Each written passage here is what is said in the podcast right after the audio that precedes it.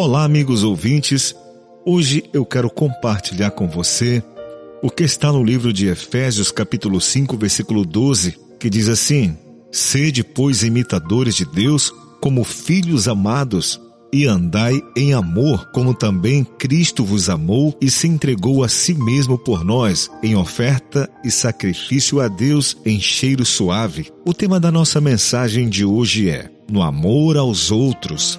Queridos amigos e amigas, cumpre-nos seguir a Deus como seus filhos queridos, ser obedientes em tudo quanto requer de nós, andar em amor como Cristo também nos amou e se deu a si mesmo por nós, como oferta e sacrifício a Deus. De cheiro suave, a Bíblia hoje nos traz essa linda esperança. O amor era o elemento em que Cristo se movia, andava e trabalhava por ele. Ele veio enlaçar o mundo com os braços do seu amor. Devemos seguir o exemplo dado por Cristo e torná-lo nosso modelo até que estejamos possuídos para com os outros do mesmo amor que ele nos manifestou. Ele procura nos impressionar com profundas lições de amor. Se o vosso coração se tem entregue ao egoísmo, Permitir a Cristo imbuir-te de seu amor. O desejo de Jesus para você e para mim é que o amemos plenamente e estimula-nos,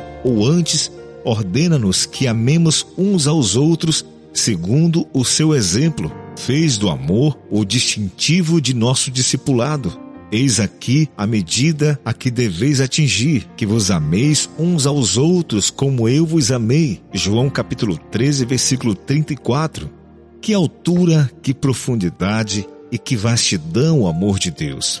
Este amor não deve abranger apenas os favoritos, deve estender-se aos mais simples, aos humildes, aos esquecidos da sociedade, aos invisíveis, às criaturas de Deus. No livro de Mateus, capítulo 25, versículo 40, diz assim: Quando o fizestes a um desses meus pequeninos, a mim o fizestes. Aqui Jesus declara, querido amigo ouvinte, que quando você faz algo para um dos seus pequeninos, a ele mesmo, você o está fazendo. O amor e a simpatia que Jesus quer que dediquemos aos outros não quer dizer sentimentalismo. O que é um laço para a alma é um amor de origem celeste, uma ação para transformar a vida de alguém. Aqui, querido amigo ouvinte, Jesus exemplifica tanto pelo preceito como pelo exemplo. Mas em vez de manifestar este amor, quantas vezes nos alienamos e nos afastamos um dos outros? O resultado é afastamento de Deus, e aqui apresenta o raquitismo da vida espiritual, o impedimento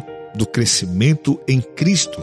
Querido amigo ouvinte, eu quero dizer para você que o amor de Jesus é um princípio ativo, unindo entre si os corações em laços de companheirismo cristão. E todo aquele que entrar no céu terá sido na terra aperfeiçoado no amor, pois no céu o Redentor e os redimidos, os salvos, serão objetos do nosso interesse de estudo. Diz a palavra de Deus, faz essa declaração para você hoje. E se você está vivendo longe do amor de Deus e longe da simpatia para com o seu próximo, esse é o convite. Quando fizestes a um destes meus pequeninos, a mim o fizestes, disse Jesus. Que Jesus te abençoe, que Ele te guarde e Ele faça resplandecer o seu rosto sobre ti e tenha misericórdia de ti e te dê a paz. Quero convidar você, amigo ouvinte, para orar comigo agora. Maravilhoso e eterno Pai Celestial, Deus de amor e Deus de bondade. Me dê forças, ó Deus, para amar o meu próximo. Um amor pleno. Estimula-me.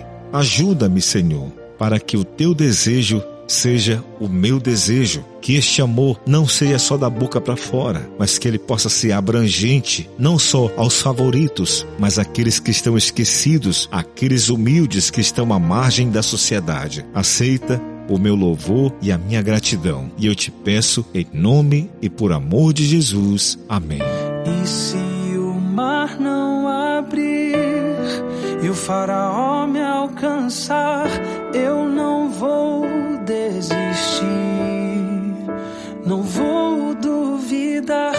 E se o gigante não cair, se a fornalha me queimar, mesmo que eu morra aqui sei que amanhã vou acordar.